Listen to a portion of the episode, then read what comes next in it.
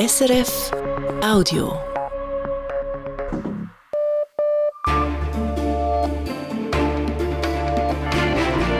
Radio SRF Echo der Zeit mit Simon Hulliger. Unsere Themen am 5. März. Chinas Plan für die Wirtschaft. Die Führung setzt auf teilweise Entkoppelung. Ein Lichtblick für die Meereslebewesen. Die UNO-Staaten einigen sich auf ein Hochseeabkommen.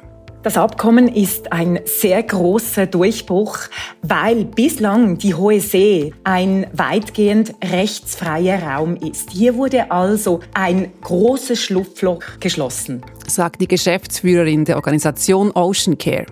Dann große Unterstützung für Donald Trump. Donald Trump. Die Fans des Ex-Präsidenten waren laut am Treffen der Rechtskonservativen in Washington. Doch wichtige Figuren der Republikaner fehlten. Ein weiteres Zeichen der Zerrissenheit.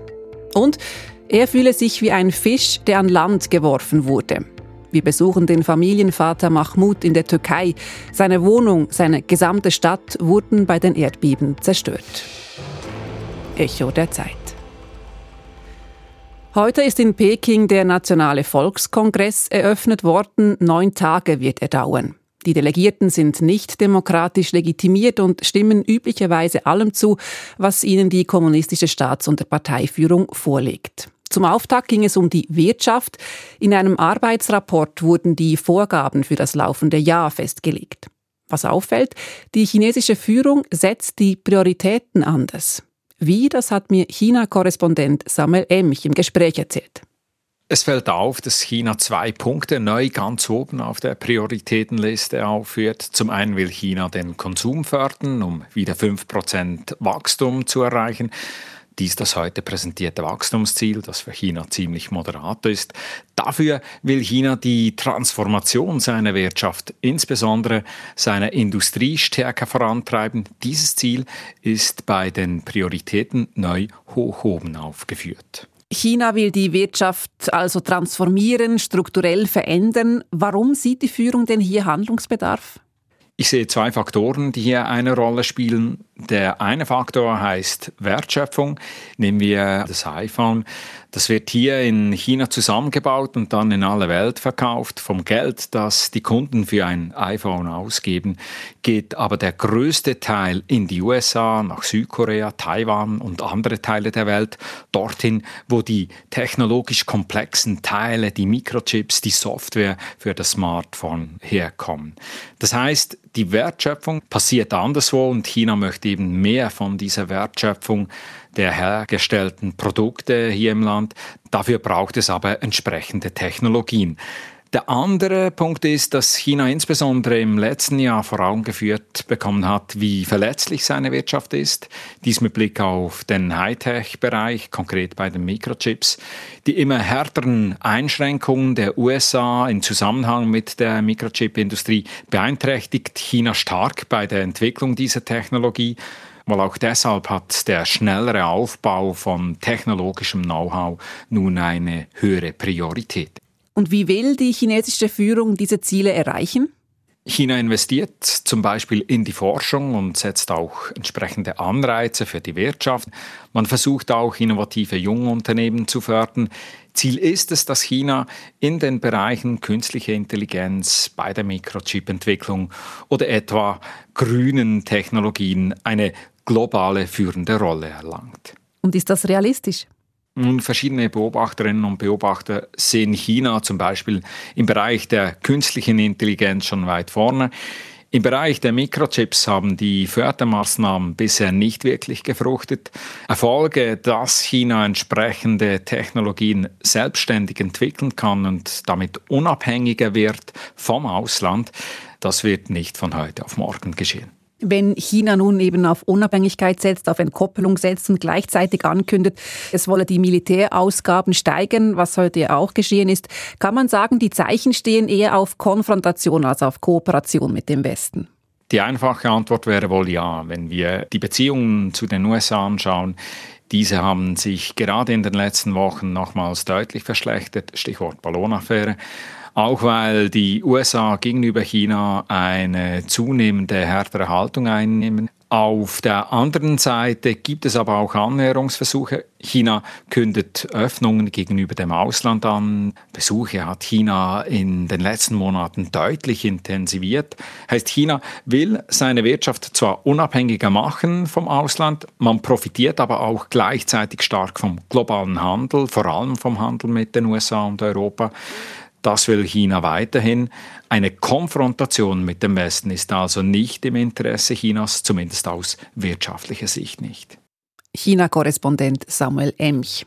Und jetzt zu den Nachrichten mit Korsin Kavietzel. Der griechische Regierungschef hat sich für das schwere Zugunglück mit über 50 Toten entschuldigt.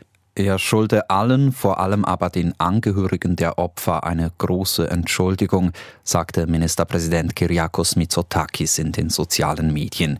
Die Politik könne, wolle und dürfe sich nicht hinter menschlichem Versagen verstecken. Die Behörden würden den Vorfall nun untersuchen und Antworten liefern, so Mitsotakis. Wegen des tödlichen Zugunglücks vom Mittwoch sind heute in Athen erneut tausende Menschen auf die Straße gegangen. Sie beschuldigen die Politik, die Sicherheit der Eisenbahn im Land chronisch vernachlässigt zu haben. Am Rand der Demonstration kam es laut Polizeiangaben zu Ausschreitungen. Mehr Einsatz im Kampf gegen die illegale Migration, insbesondere gegen Schlepperbanden. Das fordern fünf EU-Mittelmeerstaaten von der Europäischen Grenzschutzagentur Frontex. Konkret soll Frontex mehr in die Überwachung der internationalen Gewässer im Mittelmeer investieren, heißt es in einer gemeinsamen Erklärung von Griechenland, Spanien, Zypern, Malta und Italien. Die italienischen Behörden stehen seit einer Woche in der Kritik, bei einem Bootsunglück vor einer Woche nicht schnell genug geholfen zu haben. 70 Menschen kamen dabei ums Leben. In Iran sind offenbar erneut Dutzende Studentinnen mutmaßlich vergiftet worden. Entsprechende Meldungen kamen heute aus dem Nordwesten des Landes. In den letzten Monaten wurden im ganzen Land nach unbestätigten Berichten hunderte Schülerinnen und Studentinnen Opfer von Vergiftungen. An diesem Wochenende kam es in Iran in diesem Zusammenhang auch zu Protesten. Eltern und Schülerinnen gingen auf die Straße und forderten Aufklärung. Die Hintergründe der mutmaßlichen Vergiftungen sind weitgehend unklar. Schülerinnen klagten über Schwindel, Übelkeit und Atemnot. Im Südosten von Bangladesch ist in einem Flüchtlingslager für Rohingya ein Feuer ausgebrochen. Berichte über Opfer gibt es nicht, aber laut den Behörden sind rund 2000 Unterkünfte abgebrannt. Dadurch seien im überfüllten Camp etwa 12.000 Menschen obdachlos geworden. Die Ursache für den Brand im Lager von Cox Bazar ist unklar. Die Mehrheit der Bewohnerinnen und Bewohner des Lagers sind Angehörige der muslimischen Minderheit der Rohingya. Diese flohen 2017 aus Myanmar. In die Schweiz. Die Zahl der Videokameras im ÖV hat in den letzten Jahren deutlich zugenommen. Zurzeit hat die SBB in Zügen und Bahnhöfen über 24.000 Kameras installiert. Vor acht Jahren waren es noch 10.000 weniger. Ein SBB-Sprecher bestätigte einen entsprechenden Bericht des Sonntagsblicks. Auch bei anderen Verkehrsbetrieben ist die Zahl der Kameras laut dem Bericht gestiegen. Die Überwachung hilft laut SBB etwa bei Notfällen und die Kamerabilder seien wichtige Beweismittel, wenn es zu Übergriffen auf das Personal komme. Zum heutigen Tag der Kranken haben 35 Organisationen aus dem Gesundheits- und Sozialbereich zu einem besseren Miteinander aufgerufen. Rund 2,3 Millionen Menschen in der Schweiz seien von chronischen Krankheiten betroffen. Diese seien im Alltag auf die Unterstützung zahlreicher Menschen angewiesen.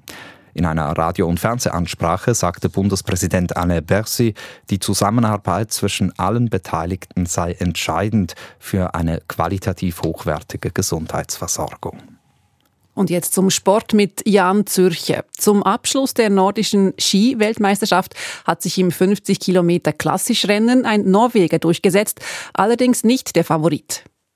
Johannes Hösflot Kläbo, der Saisondominator und Weltcup-Gesamtführender, musste sich heute auf der Zielgeraden geschlagen geben und wartet somit weiterhin auf seine erste WM-Goldmedaille in einem Distanzrennen. Sein norwegischer Landsmann Paul Goldberg gewann den 50er und holte zum ersten Mal WM-Gold in einem Einzelrennen. Dritter wurde der Schwede William Poromaa. Die Schweizer konnten nicht mit dem Besten mithalten. Peter Klee wurde 24., Jonas Baumann 27. Beim Super-G der Frauen in Quidfjell gab es einen österreichischen Dreifachsieg. Die drei Fahrerinnen mit hohen Startnummern profitierten von besseren Verhältnissen und mischten die Rangliste nochmals durch. Nina Ortlieb gewann zum zweiten Mal in ihrer Karriere einen Super-G. Sie setzte sich vor Stefanie Venier und Franziska Gritsch durch. Beste Schweizerin wurde Jasmin Fluri als Sechste, Wendy Holdner wurde Achte und Stefanie Jenal realisierte mit Rang 10 ihr bestes Karriereergebnis. Und jetzt zum Wetter, Corsin Kapietzel. Morgen ist es oft bewölkt, im Verlauf des Tages wird es dann von Westen her länger sonnig. Die Temperatur erreicht im Norden rund 8 Grad. Im Süden ist es am Morgen ist lokal Regen möglich und es gibt nur noch wenig Sonne bei 11 Grad. Echo der Zeit auf Radio SRF. Bei uns geht es weiter mit einem Abkommen zum Schutz der maritimen Artenvielfalt. Mit einem Schaulaufen republikanischer Spitzenpolitiker mit großer Verzweiflung im türkischen Erdbebengebiet. Und mit der Sendung International. Dort geht es um Veränderungen auf dem deutschen Speiseplan. Die Regierung setzt auf nachhaltige Ernährung in einem Land, wo Fleisch ein Kulturgut ist. International heute auf Radio SRF 1 und immer auch als Podcast. Nach über 15 Jahren immer wieder zähen Verhandlungen. Heute Morgen haben sich die Mitgliedländer der UNO in New York auf ein Abkommen zum Schutz der Hochsee geeinigt. Rund zwei Drittel der Ozeane gehören zur sogenannten Hochsee, stehen also nicht unter der Kontrolle eines Landes und waren daher bisher weitgehend rechtsfreier Raum. Nun wurde ein Regelwerk geschaffen, mit dem 30 Prozent der Weltmeere als Schutzgebiete definiert werden können. Fabienne McLellan ist Geschäftsführerin der Organisation Ocean Care. Sie war an den Verhandlungen als Beobachterin dabei. Ihre Organisation ist UNO-Sonderberaterin für den Meeresschutz. Für McLellan ist diese Einigung auf einen Vertragstext ein großer Durchbruch. Sie hat mir erzählt, warum.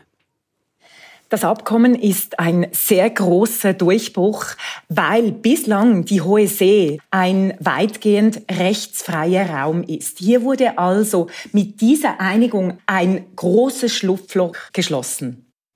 An der Biodiversitätskonferenz in Montreal im letzten Winter wurde ja gefordert, dass 30 Prozent der gesamten Meeres- und Erdfläche geschützt werden sollen.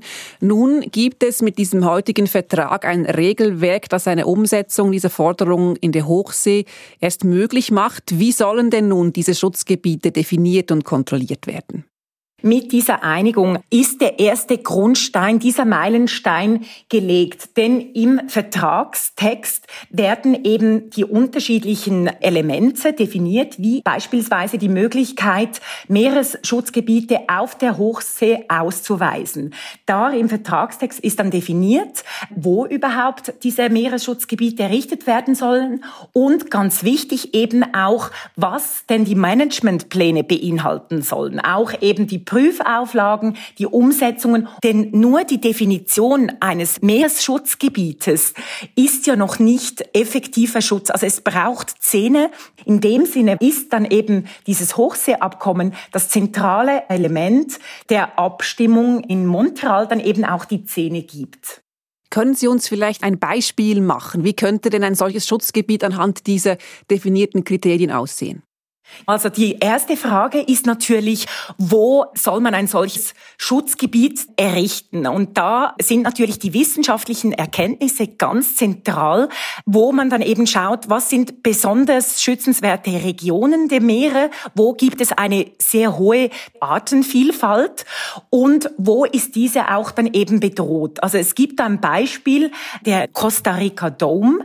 Das ist eine Region, die eben sehr artenreich ist und da wäre es ganz wichtig, ein solches Meeresschutzgebiet eben einzurichten um die menschlichen Aktivitäten, sei das eben Überfischung oder seien das irgendwelche Explorationen, sei das für Meeresressourcen am Boden eben entgegenzuwirken, also dass diese Gebiete dann eben geschützt werden und zwar eben mit Auflagen, dass es überprüft wird, dass dann eben die menschlichen Aktivitäten eingeschränkt werden und dass da eben dann griffiger Schutz erklärt wird. Und da ist es wichtig, um diese 30 Prozent bis 2030 zu erreichen, will man natürlich möglichst viele solche Meeresschutzgebiete dann beschließen, auch solche Netzwerke, also von zusammenhängenden Meeresschutzgebieten, auch das würde dann das Vertragswerk ermöglichen.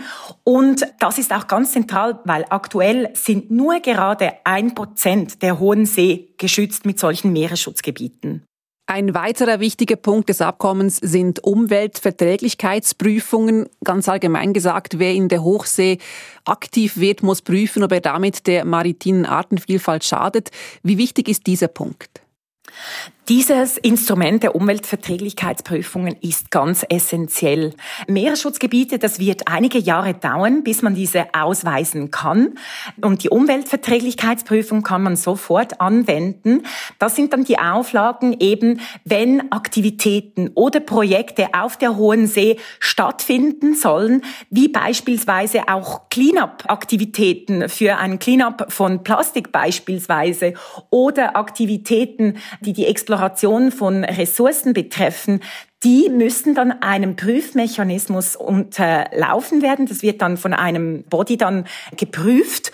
Und wenn dann eben großer Schaden entstehen könnte, dann kann man dann eben auch definieren, wie man diese Aktivitäten unter Umständen verhindern könnte. Fabienne McLellan, sie ist Geschäftsführerin der Organisation Ocean Care. Diese ist UNO-Sonderberaterin für den Meeresschutz. Noch ist das Abkommen nicht formell beschlossen. Dies wird dann auf Ministerebene passieren. Am Text wird aber nichts mehr verändert. Und in einem letzten Schritt müssen dann die Länder das verbindliche völkerrechtliche Abkommen ratifizieren. Wer bei den Republikanern Präsidentschaftskandidat, Kandidatin werden will, muss an die CPAC. Das war bislang die Devise. Die CPAC ist ein Kongress in Washington, ein viertägiges Treffen der Rechtskonservativen. In der Nacht auf heute ging es zu Ende. Doch in diesem Jahr fehlten einige wichtige Protagonisten. Der gefeite Mann war der ehemalige Präsident Donald Trump. Dies zeigt, wie zerrissen die Republikanische Partei ist. USA-Korrespondentin Barbara Golpi.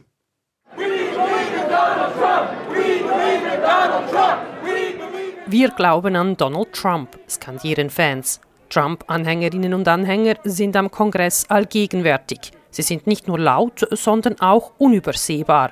Stolz tragen sie als Markenzeichen Baseballmützen mit den Buchstaben MAGA, die Abkürzung von Donald Trumps Slogan Make America Great Again. Andere haben ganze Kostüme selbst genäht, wie Alice und Michael aus Texas. Für Alice ist die Conservative Political Action Conference CPAC wie eine Familie, wie sie sagt, oder was für andere ein Rockkonzert sei. It's like family. It's a wonderful experience. This is like a rock concert for me. Ihr größter Star Donald Trump. Er müsse seine Arbeit für das Land, die er als Präsident begonnen habe, noch zu Ende führen, sagt Michael, und deshalb wünschten sie ihn zurück. I'm sticking to Trump because he's the only man that can do what needs to be done to this country. He needs to finish what he started. So we need President Trump back in office. All die Kontroversen um Trump und gar eine mögliche Anklage im Zusammenhang mit der Stürmung aufs Kapitol änderten nichts an seiner Meinung, sagt Michael. Trump könne so viel Drama veranstalten, wie er wolle, denn er kümmere sich um das Volk. He can have all the drama in the world. It's his work. It's the job that he does. He's here to take care of us, the people. Die Trump-Fans sind klar in der Mehrheit an der Tagung. Doch zu vernehmen sind auch andere Stimmen, gerade bei jüngeren Teilnehmenden. Sue aus New Jersey hatte zwar für Trump gestimmt, doch nun wünscht sie sich eine neue Leaderfigur, die weniger Hass erfüllt sei. Just very um, helpful for some new leadership. I just think there's a lot of, um, you know, too much like hate. hatred going back and forth and you know I just looking for somebody that is just going to do the job. Sie warten nun ab, wer alles kandidiere. Offiziell sind es neben Trump bis jetzt Nikki Haley und Vivek Ramaswamy. Beide traten auf am Kongress, ohne die Massen zu begeistern. Auch Paul aus North Carolina will nach vorne schauen. Die Zeit von Trump und seinen negativen Botschaften sei abgelaufen, sagt er. Yeah, his time has come. Yeah, he's um, his message is a little bit too negative. I think some fresh ideas. Um, we need somebody that can be optimistic, a message of hope, and looking forward, not backward.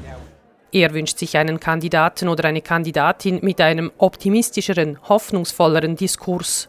Töne, wie sie in der Vergangenheit der ehemalige Vizepräsident Mike Pence angeschlagen hat. Er gilt als wahrscheinlicher Präsidentschaftskandidat, genau gleich wie der Gouverneur von Florida, Ron DeSantis.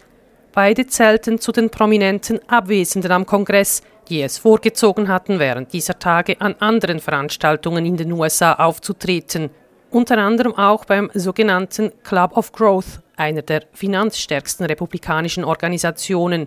Das private Treffen mit Spendern fand quasi vor Trumps Haustüre in Palm Beach in Florida statt. Aber Trump war nicht eingeladen.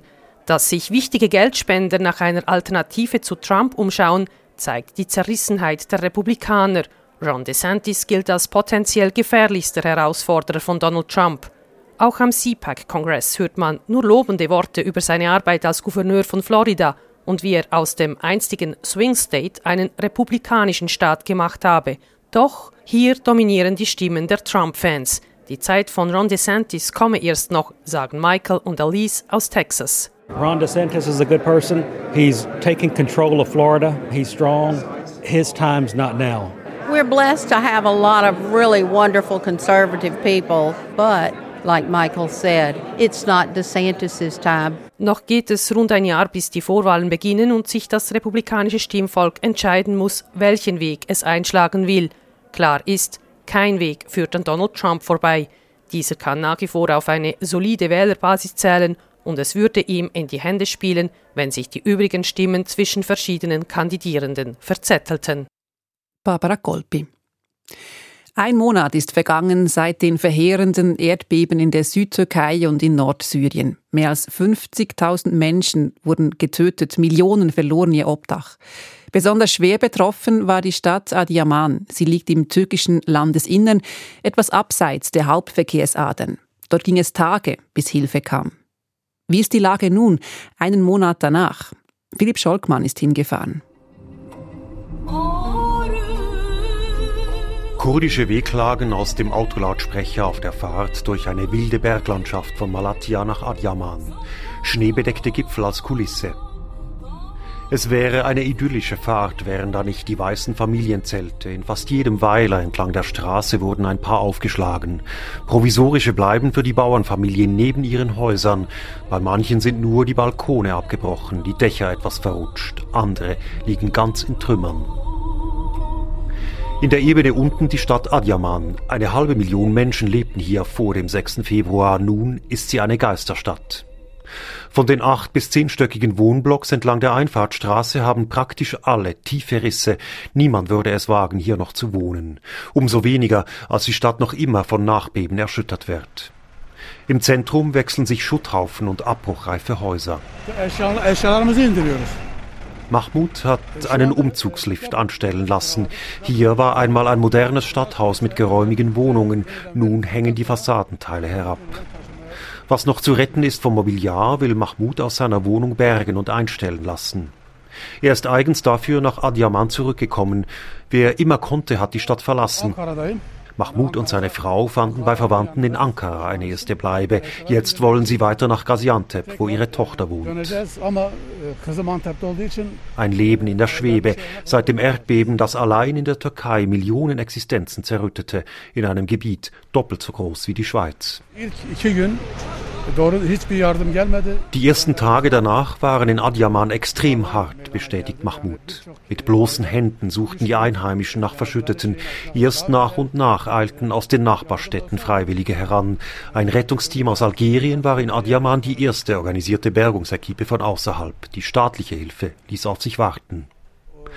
Mit schnellerer Unterstützung hätten viele Verschüttete gerettet werden können. Davon ist Mahmoud überzeugt. Er ist nicht allein. An den Trümmerhaufen im Zentrum machen sich die Bagger zu schaffen, Lastwagen fahren den Schutt weg. Die wenigsten Gebäude waren so erdbebensicher gebaut, dass sie die gewaltigen Erdstöße schadlos aushalten konnten. Es werden allein in dieser Stadt noch Hunderte, wenn nicht Tausende Häuser abgerissen werden müssen. Inzwischen sind die Behörden daran, eine provisorische Infrastruktur aufzubauen.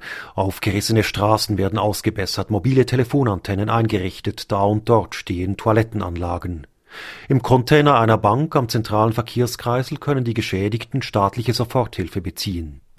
Die Unterstützung kommt aber noch immer zu langsam, sagt Aysel Özkan. Sie ist von der Stadtverwaltung von Izmir, der Großstadt am Mittelmeer, die ein Team nach Adiyaman geschickt hat. Biz burada işte önce aşevimizi kurduk. 6000 kişiye yemek çıkarıyoruz. Das Team aus Izmir gibt jeden Tag 8000 warme Essen aus, stellt Hygieneartikel bereit für Dagebliebene, auch in den umliegenden Dörfern. Eine kleine Containerstadt mit Sozialdiensten sei außerdem in Planung.